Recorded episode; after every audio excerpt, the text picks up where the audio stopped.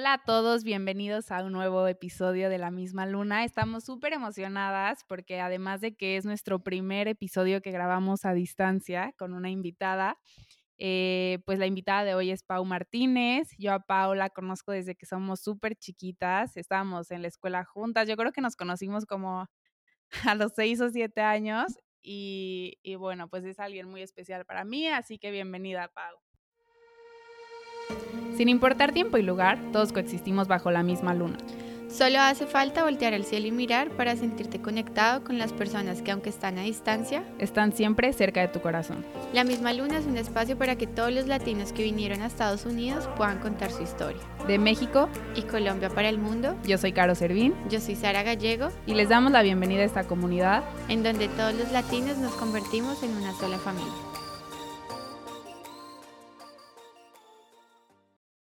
Muchísimas gracias, qué gusto estar aquí con ustedes. Bueno, Pau, eh, la idea es que pues empieces contándonos precisamente en qué momento o a qué edad eh, llegas a Estados Unidos y cómo empieza toda tu vida en este país.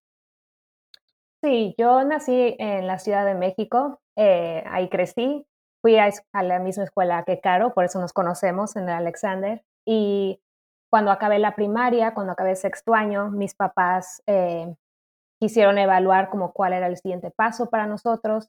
Tengo dos hermanos mayores y nosotros teníamos una casa de vacaciones en Texas, a la que íbamos cada verano y cada vacaciones de diciembre.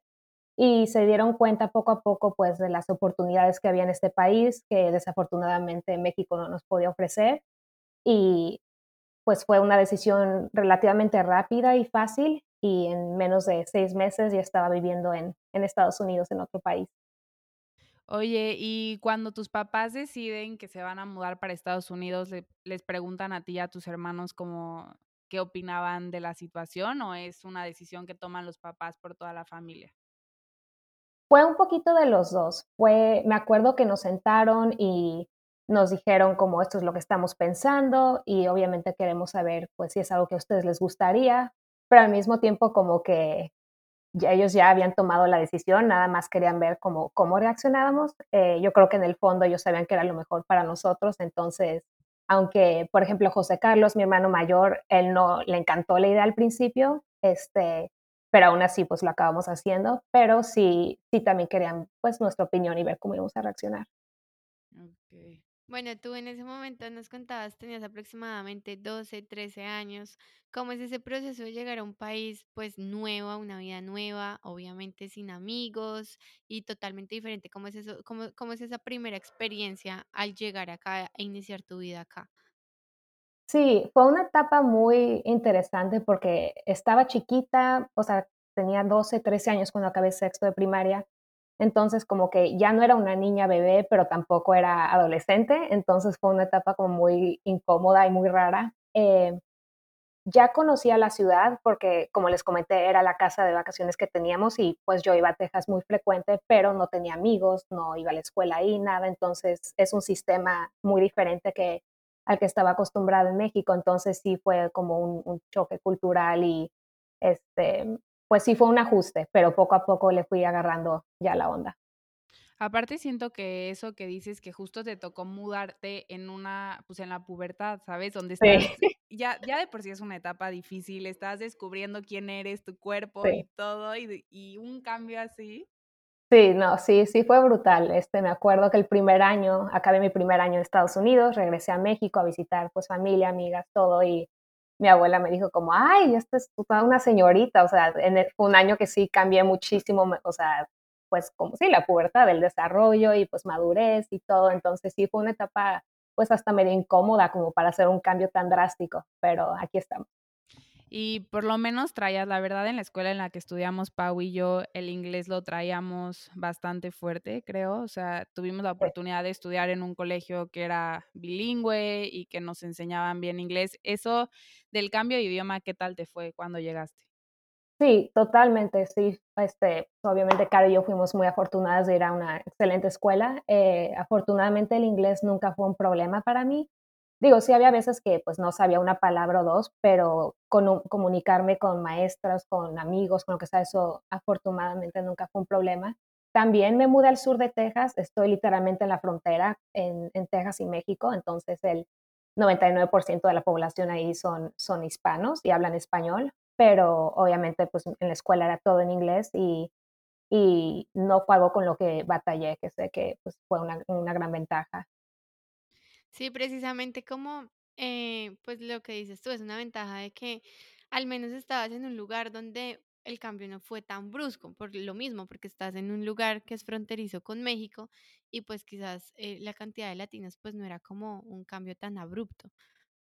Sí, exacto. Yo creo que el cambio fue más duro cuando me vine a Boston, cuando vine a la universidad. Em, fue la primera vez que no estaba en una ciudad que estaba rodeada de latinos, de que gente hablaba español, de la comida, eh, porque en, donde vivo en Texas, pues es como, la, como norteños, muchísimos norteños de México, pero ya que llegas aquí a Boston, pues este, no abundan mucho, eh, puros americanos. Entonces, me pegó más el choque cultural cuando llegué a la universidad que cuando me mudé a Texas. Y cuando llegaste a Texas, en tu escuela, ¿cuál fue el grupo que hiciste de amistad? ¿Como con los latinos y los internacionales? ¿O te pudiste eh, como mezclar con, no, no, mezclar, pero como... Como relacionar con los americanos. Pues donde yo vivo, o bueno, vivía, porque ahorita ya vivo en Boston, pero en Texas realmente, de verdad, 99.99% de la población es hispana. O sea, no había, no había aquí, como le dicen aquí los gringos, no, muchísima gente vivía en, Matamoros, en Tampico y cruzaban eh, la frontera diario nada más para ir a la escuela, por ejemplo. Muchos vivían ahí, pero la diversidad era poca, eso, es lo que estoy tratando de decir. Eh, ya cuando llegué aquí a, Boston, ya fue mucho más interesante porque hay estudiantes de todo el mundo, ni siquiera de todos Estados Unidos, pero de todo el mundo, que fue que algo a mí que, que me encantó y que extrañaba. Entonces, este, ya cuando llegué aquí a la universidad sí me costó un poco de trabajo ver cómo hacia dónde me iba, pero pues eh, acabé haciendo un poquito de todo. Eso es lo que te quería preguntar. ¿Cómo decides que te quieres ir a Boston? ¿Por lo que querías estudiar o porque te gustaba mucho la universidad, la ciudad? ¿Por qué? Sí, yo soy la más chiquita de tres. Este, tengo dos hermanos mayores, entonces fui la última en, ahora sí que salirme de mi casa e ir a la universidad. Eh, José Carlos, mi hermano mayor, estudió en Nueva York, y luego Jaime, mi, mi segundo hermano, el de en medio, estudió en la misma escuela que yo, en Boston College. Aquí estoy en, la ciudad de Boston.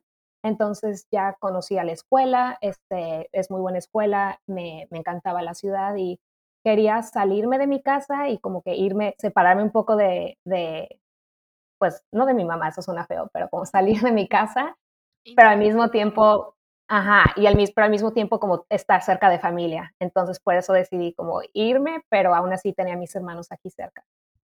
Sí, eso era una ventaja, me imagino. Bueno, ¿a qué edad llegas a Boston?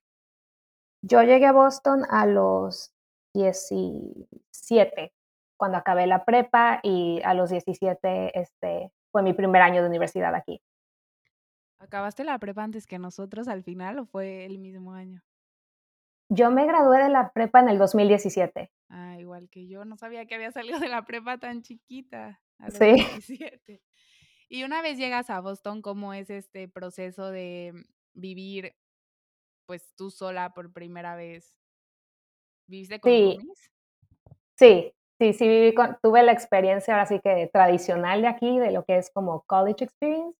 Este, tuve a dos compañeras de cuarto, de hecho, al mismo tiempo éramos tres en un cuartito chiquitito, o sea, ni, ni podías abrir la puerta totalmente porque pegabas con el closet de una de las niñas, o sea, era realmente una cosa chiquitita, pero eh, afortunadamente nos llevamos muy bien. Este, una de ellas también era latina, eh, de Perú, y la otra era de aquí de, Washington, D.C. Nos llevamos súper bien, hasta hoy en día seguimos platicando y nos reunimos.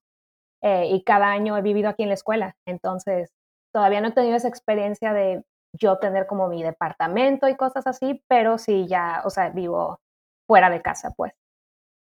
Cuéntanos un poquito de esa experiencia precisamente, pues, eh, de cómo se vive esa experiencia de college, además siendo latina, o sea, sientes que igual has podido como mantener tus raíces y tu cultura a pesar de que estés en un ambiente totalmente diferente, pues digamos al de México.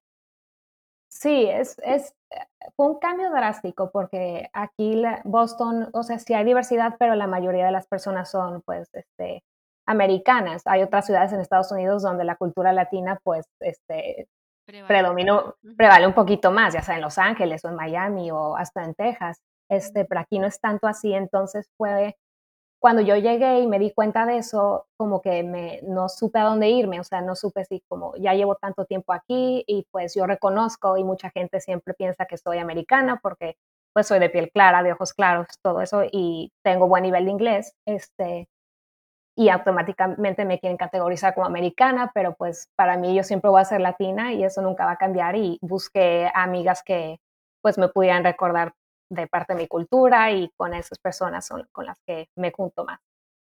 Sí, claro, siento que siempre es un poco más fácil juntarte con personas que tienen esas raíces latinas, incluso si vienen de otros países de Latinoamérica, es una conexión que se hace instantánea.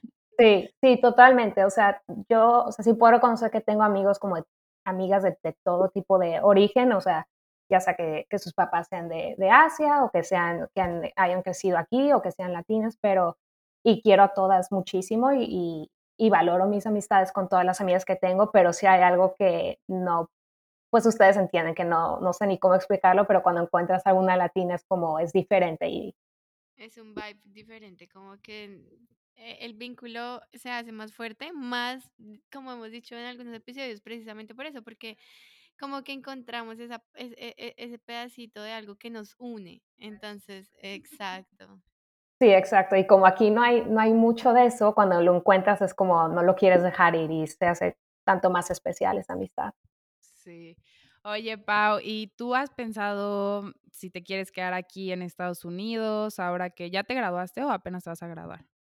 Me gradué de la licenciatura en mayo eh, ya casi hace un año y me quedé en la misma escuela para la maestría. Entonces ahorita soy lo que es grad student. Okay. Em, sí, estoy haciendo mi maestría en, enfermería. Estoy sumamente contenta. Em, sí me he puesto a pensar eso y me encanta México. Es un lugar que, que adoro y siempre va a ser parte de mí. Pero la calidad de vida que se tiene aquí comparado a la calidad de vida en México, eh, pues no sé, es algo que es indebatible y, yo creo que sí, sí me quedo a vivir aquí, pero siempre, o sea, México siempre hace parte de mí y me encanta visitar a familia y cuando cada vez que puedo ir, pues voy, sin duda. Sí, ¿cómo fue para ti? Bueno, tal vez estabas muy chiquita como para preocuparte por eso en esa etapa, pero ¿cómo fue el proceso de migración en términos de como de, de tu proceso migratorio literal de papeles? ¿Fue fácil? ¿Fue complicado? Sí, afortunadamente también con eso eh, pues no batallamos, tuvimos muchísima suerte porque yo obtuve la ciudadanía, bueno, mis hermanos y yo obtuvimos la ciudadanía a través de mi mamá, este, y mi mamá la, obtuvo a través de su papá, entonces nunca fue, o sea, llegamos aquí con papeles y como ciudadanos. Yo tengo doble ciudadanía desde que nací, casi, casi. Entonces, eso fue algo, pues, que se hizo muy fácil y como les dije, teníamos la casa allá, íbamos cada verano y cada Navidad, entonces no fue un lugar totalmente nuevo para mí y también para venir a la universidad, ser ciudadana te abre muchísimas puertas como estudiante, este, entonces también eso fue una gran ventaja. Sí, claro, porque cuando estás aplicando a las universidades aquí, si recuerdo bien, hay como, pues tal vez si un, si, como que si eres internacional, tal vez te piden mucho más papeleo. Sí, sí, sí, si eres internacional es, o sea, es posible, eh, pero es mucho más complicado. También, por ejemplo, si eres en varias escuelas privadas, como Boston College, por ejemplo, si eres internacional, usualmente la escuela no te ofrece ningún tipo de ayuda financiera, tú eres responsable por pagar 100% de colegiatura, de dormitorio, de, de todo, y las escuelas aquí son carísimas, o sea, la escuela en la que yo estudio, un año de colegiatura está en casi 80 mil dólares. Y eso nada más es colegiatura, no te cuenta dormitorio, no te cuenta libros, no te cuenta lo que es vivir, pues es nada más tu colegiatura. Entonces, es algo que si yo no hubiera tenido la ciudadanía, no hubiera sido posible para mí. O sea, yo no, mi familia no hubiera podido pagar tres colegiaturas de esa cantidad de dinero, hubiera sido imposible. Sí, claro, y aparte aquí en Estados Unidos, eh, siento que las escuelas dan mucha facilidad en términos, hay, hay dos, corrígeme si estoy mal, pero para la gente que no sabe, hay dos tipos como de opciones que tienes. Uno, que te dan un préstamo que vas a tener que pagar a través de ciertos años o el scholarship como tal que te que la escuela como que absorbe una parte de tu colegiatura, ¿correcto? Sí, correcto. Eh, sobre todo en la licenciatura o lo que es undergrad, que es lo que yo acabo de terminar, si eres ciudadano, te dan muchísimo de eso que es como este scholarship o financial aid, que así se llama aquí, eh, que es dinero gratis, entre comillas, de, del gobierno. Ese es dinero que no tienes que pagar, no le debes nada a nadie, te lo dan. Eh, y luego están las partes de los préstamos escolares, que también viene del gobierno, pero ese sí ya no es dinero gratis, es, es dinero que tiene intereses y tienes que eh, pagar, pues ya que te gradúes y conforme vas haciendo pagos. Y eso es algo que yo tengo ahorita en la licenciatura, este, porque ya cuando pasas al, a nivel de licenciatura ya no te dan lo que son este, scholarships, ya nada más es préstamos. Incluso para las personas que nos están escuchando en países eh, latinoamericanos, también existen apoyos para, para internacionales y hay muchas fundaciones que luego están como dando como competencia a becas. Entonces, sí, realmente es algo que quieren hacer desde que, bueno, desde que se den cuenta que es algo que quieren hacer, como si se enfocan y sacan buenas calificaciones y luego se preparan para los exámenes de SATs o para los exámenes de entrar a la universidad, yo creo que también se puede lograr y pueden conseguir una beca, porque nosotros teníamos amigos eh, en, en el Alexander que lograron conseguir beca estando en México y ahora tienen la universidad aquí en Estados Unidos pagada. Sí, sí, sí, creo que estás hablando de Mau y de Alex. Sí, este, sí, sí, sí. No, es totalmente posible. Eh, cada escuela varía, es cosa de, pues, ahora sí que sentarse y como investigar qué es lo que uno quiere, qué ciudad, qué tipo de escuela, qué es lo que quiere estudiar y luego cada escuela siempre te va a ofrecer algo diferente, eh, dan, pero sí, en este país sí te abren muchísimas puertas, hay becas por todo, por ser latino, por ser este primera generación, por ser... Iba, eh, iba, a mencionar precisamente que, digamos, estuvimos con, con Gaby con Gaby y Raquel que, que pues están estudiando su college acá por ser deportistas. Sí, yo sí por ser... Hay varios, hay varios eh, métodos o maneras para sí. hacerlo, ¿verdad? Sí, por ser eh, atleta, por, si tocas un instrumento, o sea, hay, hay mil oportunidades. En el equipo de debate, tal vez. Ándale, también.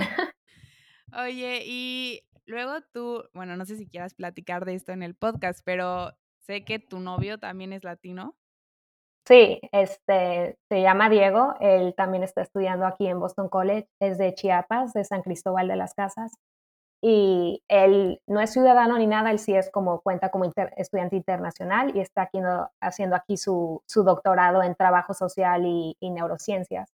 Este, lo, sí, no llevamos tanto tiempo juntos, lo conocí en, en agosto al inicio de clases y hemos, llevamos saliendo como unos cinco meses. Él también va a ser nuestro invitado próximamente, así que ya luego vendrá a contar su historia, pero ¿cómo ha sido para ti? Eh, bueno, no sé si sea tu primera relación desde que llegaste, pero ¿cómo ha sido para ti tener como una relación con otro latino aquí en Estados Unidos? Es, es algo, la verdad, muy bonito. Es mi segunda em, relación, mi segundo novio. El primero que tuve, estuve con él casi siete años, fue un tiempo muy largo, sí. Em, y fue hace, hace poquito más de un año que decidimos que pues ya no estaba funcionando. Este, yo me tomé unos seis, siete meses como para reevaluar, o sea, quién era, qué era lo que quería en una pareja. Estuve con esa persona tanto tiempo y desde tan chiquita como empecé a los 17, 16, que realmente no, no sabía ni lo que yo quería porque solo había estado con una persona. Eh, y luego empezó el año escolar. Yo no conocía a Diego antes de empezar eh, mi maestría y trabajamos juntos, este, y de hecho vivimos en el mismo dormitorio, entonces eh, así lo conocí y pues como dijimos, o sea, luego, luego que te presentas y de dónde eres, hablas español, pues soy de México, yo también, y ya de ahí pues el resto, el resto es historia, pero sí es algo que... Los une. Ajá, bastante. Y de, de trabajo nos puedes platicar un poco eh, si has tenido algún trabajo desde que llegaste y cómo te ha ido en ese ámbito. Sí, yo empecé a trabajar eh, cuando me vine aquí a Boston son trabajos que aquí le llaman como work study, que son trabajos que haces mientras estás estudiando en la, en la misma universidad. Este, empecé trabajando en una biblioteca, literalmente me, bueno, sigo trabajando ahí, me siento en un escritorio, este, respondo correos, ayudo a, personas que necesitan encontrar un libro, eh, cosas, cosas muy básicas, pero es un trabajo que pues me permite eh, estudiar al mismo tiempo hacer tarea mientras me pagan la mayoría de las veces. Y poco a poco he conseguido otros trabajos. También soy lo que aquí se llama teaching assistant, entonces soy asistente de profesores, de una profesora aquí en la universidad que enseña eh, fisiopatología y yo soy como su asistente, entonces también doy tutorías y ayudo a estudiantes que están en la escuela de enfermería. Y también a veces como cuido a niños, cosas así. Ningún trabajo formal, pero pues sí, este, de tiempo, no de tiempo completo, como part-time. Bueno, y estás próxima a graduarte de la maestría, como nos comentaste, como nos comentaste. Ah, ¿Qué expectativas tienes, digamos, eh, con respecto ya a tu trabajo, a tu trabajo como enfermera como tal? ¿Qué, qué, qué proyectos tienes a futuro en torno a ese ámbito laboral? Sí, de hecho en eso estoy ahorita. Eh, yo me gradúo en diciembre. Tengo clases, acabo de terminar hoy mi tercer semestre. Este, los exámenes terminaron hoy, entonces es un alivio, pero tengo clases en el verano y tengo clases el próximo semestre de agosto a diciembre y en diciembre me gradúo.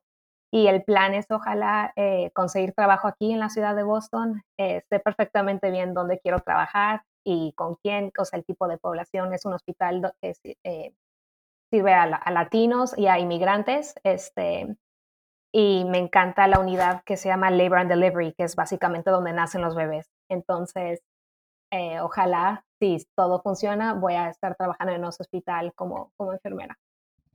Ay, pues muchísima suerte por eso.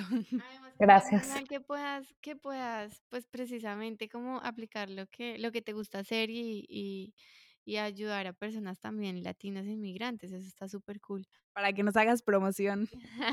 Ándale, sí, aquí porque también... En el futuro nos cuentes, yo me imagino todas esas historias de, de pues que pueden llegar, llevar a, llegar a contar latinos, más si quieres trabajar en un, como en un, como en esa especialidad eh, en donde pues nacen los bebés, va a ser, sí. va a ser genial.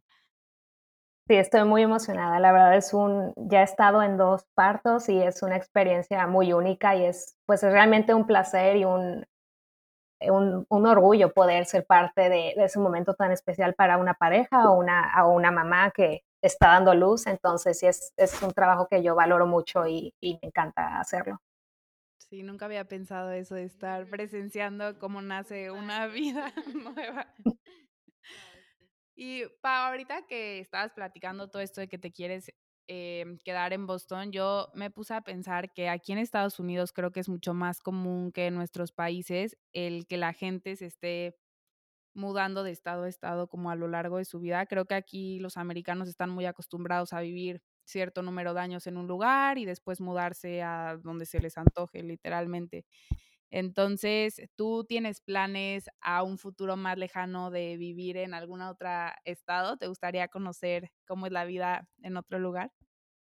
No sé, mm, sí me encanta viajar, este, conozco, no tanto Estados Unidos, o sea, he viajado pues a, varios estados, este, no sé, yo creo que mucho depende pues en qué posición esté en ese futuro, qué oportunidades de trabajo se me, se me abran, este, con quién esté involucrada románticamente en, en ese futuro. Eh, pero sí, siempre estoy dispuesta a, a, a, nuevas oportunidades y nuevas aventuras, entonces no me cierro las puertas a eso para nada.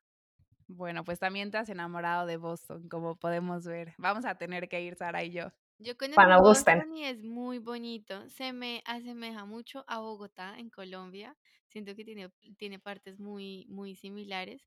Y pues que además es una ciudad muy universitaria. Entonces, como dice Pau, pues es, es como, o sea, se, se, se percibe esa, como ese ambiente universitario, gente joven de muchos lugares de Estados Unidos, de muchos lugares del mundo, me imagino.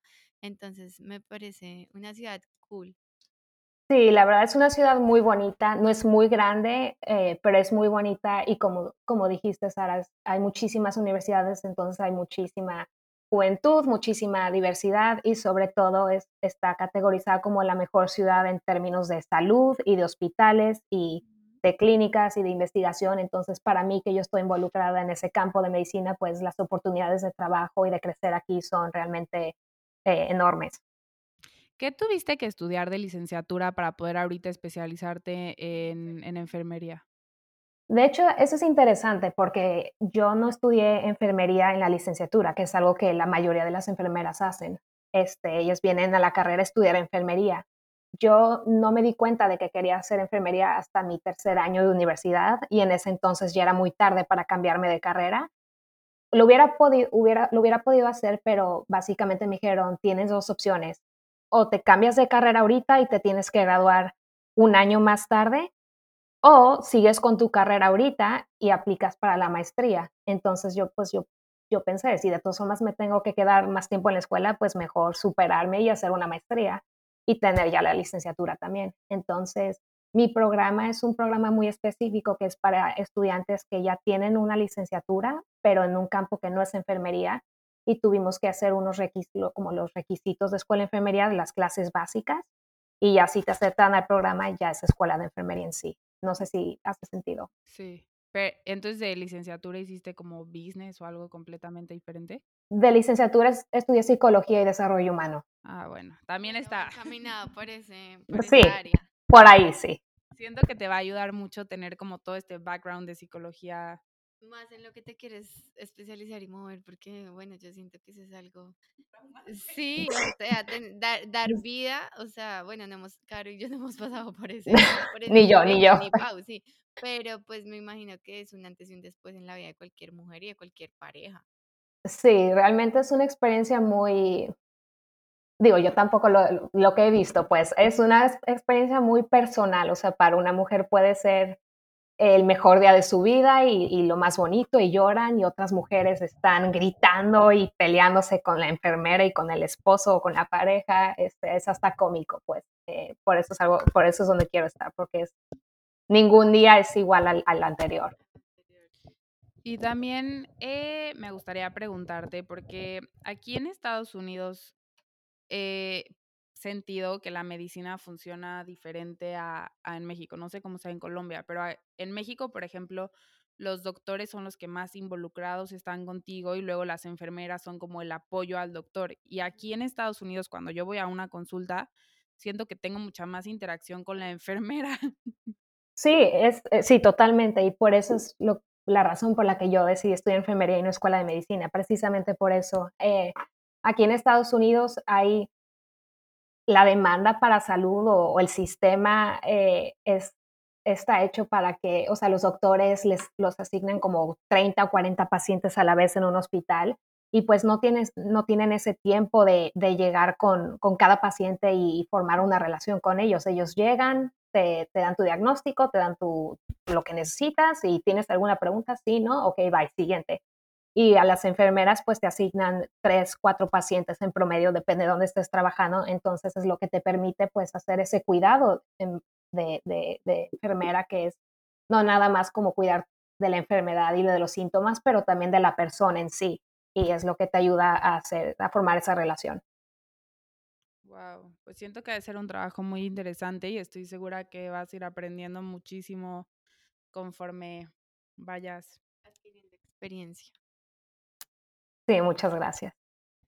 Pues Pau, muchísimas gracias por estar aquí, por haber venido, por haber contado tu experiencia Venido universitaria. virtualmente. Ah, bueno, sí. por estar aquí es lo que quiero decir. Eh, por haber contado una experiencia también eh, universitaria que no habíamos tenido. No, bueno, tuvimos, eh, pero digamos como no en esta área y, y, y que pues Pau estudia no por ser deportista, sino porque pues simplemente quería estudiar quería eso. estudiar eso. ajá. Sí, Y, muchísimas gracias. y pues a todos los demás que si un día quieren venir al podcast y nos quieren contar su historia, aquí todo el mundo es bienvenido. Eh, yo les recuerdo mis redes sociales, yo estoy como Caro Servín. Yo como Sara Gallego Z y Pau, por favor, recuerda también tus redes sociales para todas las personas que quieran seguirte. Sí, gracias. Estoy en Instagram como Paulina Martínez 97. Y también recuerden seguir a la misma Luna Podcast. Muchísimas gracias, Pau. Muchísimas gracias.